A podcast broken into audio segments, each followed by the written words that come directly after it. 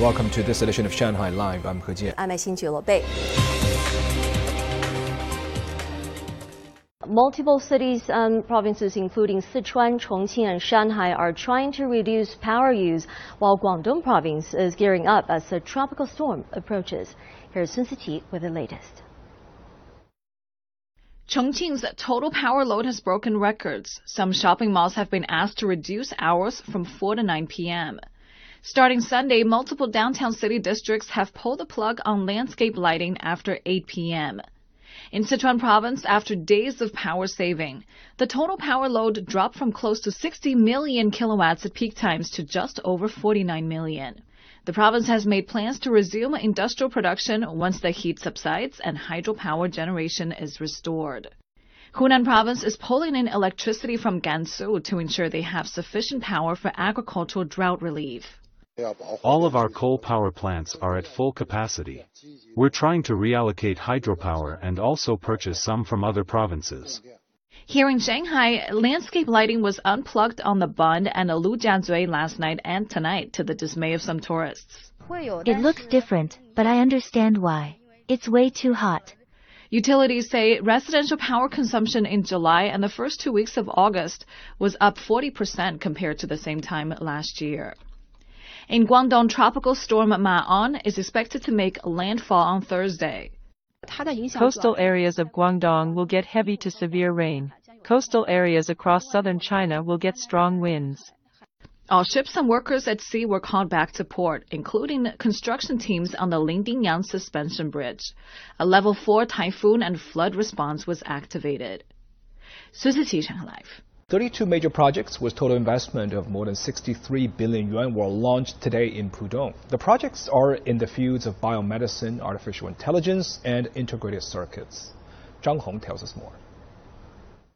The second phase of Zhangjiang AI Island, Pharma Valley, and Integrated Circuit Design Industrial Complex are among the 32 new projects. They are expected to attract companies to Zhangjiang to form industrial clusters in AI, biomedicine, and integrated circuits. Some companies have made plans to build new factories in Zhangjiang. We are working on over 10 new vaccines and 5 medicines to prevent infections. Most of the research and development will be carried out at our new base here. We've been making large investments in Zhangjiang. I've been living and working in Zhangjiang since I returned from overseas in 2011. German chemical maker BASF has invested almost 300 million euros to build an industrial park in Pudong. The third phase of the project is scheduled to be completed early next year. Uh, we have large investments in China and we've been enhancing our R&D capabilities. Pudong has a suitable environment for innovation. We believe that Pudong is a good place for us to set up an R&D center as it offers supportive measures to attract talents and to our company. From January to July, Pudong attracted more than 33 billion yuan of industrial investment. It was 46% of the city's total during the period and a nearly 20% increase year on year. Zhang Hong, Shanghai Live. Russia accused the Ukrainian military again yesterday of delivering a strike on Energodar in the vicinity of Zaporizhia nuclear power plant, resulting in one civilian killed and one wounded. Ukraine has not responded to the accusation. Stephen Rancourt has more. Russia said the Ukrainian military used long-range weapons provided by the United States to shell the Zaporizhia region into a thermal power plant near the nuclear power station. People living across the river from the power station are afraid as the area continues to be shelled. Of course, we are worried. How this cannot worry us. We are worried. We are sitting on a powder keg.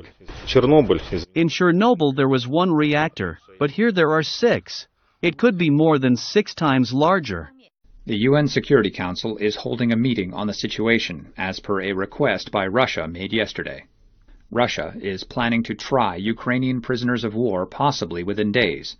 Ukrainian President Volodymyr Zelensky has warned any trial would mean an end to all negotiations between Kiev and Moscow.